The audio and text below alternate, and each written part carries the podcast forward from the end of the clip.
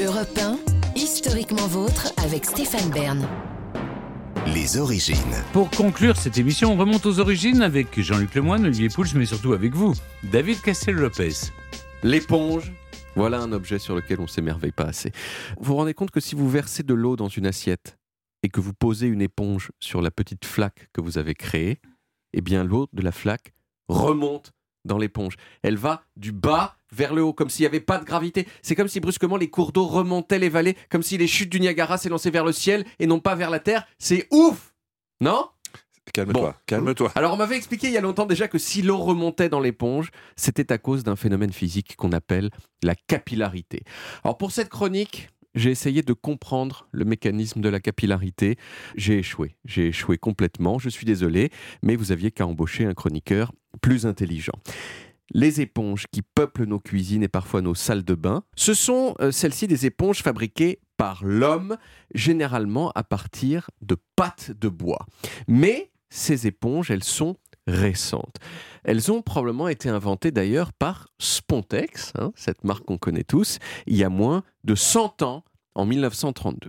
Parce que bien sûr, avant ça, les seules éponges disponibles depuis les débuts de l'histoire de l'humanité, c'était les éponges naturelles. Éponges qui sont Dans ces mer. animaux jaunâtres ces animaux jaunâtres qui vivent au fond de la mer. Et c'est pas n'importe quels animaux, puisqu'on a démontré récemment que ce sont les plus anciens de tous les animaux présents sur la Terre. 890 millions d'années. Et je sais pas vous, mais moi ça m'émeut un peu de savoir que nous tous, autour de cette table, nous sommes des descendants des éponges. Une descendance qui se voit peut-être davantage sur certains visages que sur Mm. d'autres, mais en tout cas une descendance émerveillante. Les éponges, on s'en servait déjà dans la plus haute antiquité. Les Crétois, ils les utilisaient déjà pour peindre les murs de façon fun il y a 4000 ans. C'était déjà probablement moche à l'époque, mais ils le faisaient. Dans l'Iliade et l'Odyssée, on s'en servait déjà pour faire le ménage, mais aussi pour boire. Grâce à cette propriété magique des éponges, euh, à retenir les liquides à l'intérieur d'elles-mêmes, que j'ai décrite au début de cette chronique. Il y a une scène assez célèbre où quelqu'un boit avec une éponge, et je suis sûr qu'en tant que personne cultivée, vous savez. C'est quoi, c'est dans un film?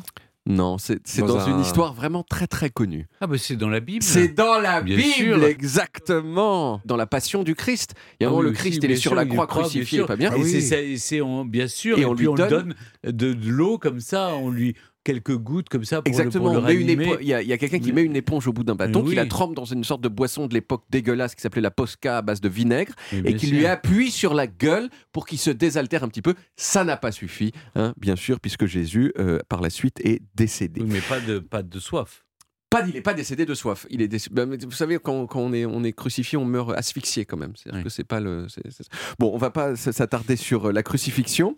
Euh, c'est donc un, une des, un des épisodes de la Passion du Christ. Euh, cette éponge du Christ, elle, a, elle, elle est, elle est tellement classe qu'elle a un nom. C'est la Sainte Éponge. Il y a plein de gens dans l'histoire qui ont dit qu'ils l'avaient trouvée hein, comme une relique, un petit peu comme le bois Ouais. de la croix ou l'éponge qui mérite d'être mentionnée. C'est l'éponge fixée au bout d'un bâton que les Romains utilisaient pour nettoyer leur cucu après être allés aux toilettes. Éponge, je suis désolé de vous le dire, qui était réutilisable et réutilisée. C'est ignoble, c'est dégueulasse. Bah, ça se nettoie. Mais c'est pas ma faute. Ouais, on l'a trempé dans un seau de vinaigre en- entre deux utilisations, c'était pas. Mais euh, c'était réutilisé quand même toujours pour la même fonction, rassurez-moi. pour la même personne souvent. On lavait pas la vaisselle avec. Oui, Voilà. d'accord. Donc vous, ça vous pose pas de problème de réutiliser des éponges euh, qui ont été Écoutez, utilisées c'est pour ça bio. Mais, mais vous êtes hyper ouvert d'esprit, c'est Bah. super bien. Moi, je trouve ça euh, dégueulasse, euh, mais, mais bon, voilà, je suis peut-être un petit peu, ouh, un petit peu hygiéniste, euh, c'est mon problème. Alors, il me, il me reste à vous livrer un fun fact de très bonne qualité. L'éponge, accessoire roi de la propreté ménagère aujourd'hui dans nos cuisines, elle est en fait généralement l'objet le plus sale que Mmh. l'on trouve dans la maison. des nids à microbes. Les éponges sont couvertes de bactéries. Elles sont beaucoup plus sales que la cuvette des toilettes. Et pourtant, on nettoie pas ces casseroles avec l'eau des toilettes. Il y a jusqu'à 54 milliards de bactéries par centimètre cube sur une éponge ménagère. D'ailleurs, les éponges sont interdites dans les blocs opératoires des hôpitaux, précisément pour cette raison. Mais alors, ça pose Comment, une question. ça. comment on fait alors Comment faire pour que vos éponges soient moins sales Deux méthodes. Deux méthodes. Euh, soit vous pouvez les mettre au lave-vaisselle avec un programme bien chaud. méthode euh, efficace mais pas très fun. Il y a une méthode beaucoup plus fun que ça qui consiste à les tremper dans l'eau puis à les mettre au micro-ondes pendant une minute. Et à skip, ça peut paraître- on peut même faire ça avec les éponges des Romains là qui se mettaient sur le cucu. Si vous faites ça dans le, dans, dans le micro-ondes, ça tue toutes les Mais bactéries. les Romains n'avaient pas de micro-ondes. Beaucoup moins de micro-ondes que nous. Et Hein, Bob, c'était- vous n'en avez pas parlé. J'ai pas parlé de Bob l'éponge, oui, c'est euh, qui personnifie une éponge, c'est vrai. Exactement. Ouais, ouais. Merci David. On retrouve les origines en podcast sur toutes les applis audio et en vidéo sur YouTube Dailymotion et sur le site europe1.fr. Vous pouvez également retrouver toutes nos émissions. Historiquement Vôtre, c'est terminé pour aujourd'hui, mais on revient demain dès 16h avec toute l'équipe et surtout avec trois nouveaux personnages qui croient en leur sœur comme... Le poète et diplomate Paul Claudel qui a cru en sa sœur plus que beaucoup n'ont pu le croire. Puis la danseuse Isadora Duncan qui a mis ses pas de danse dans ceux de sa sœur qu'elle a admirée, Elizabeth Duncan.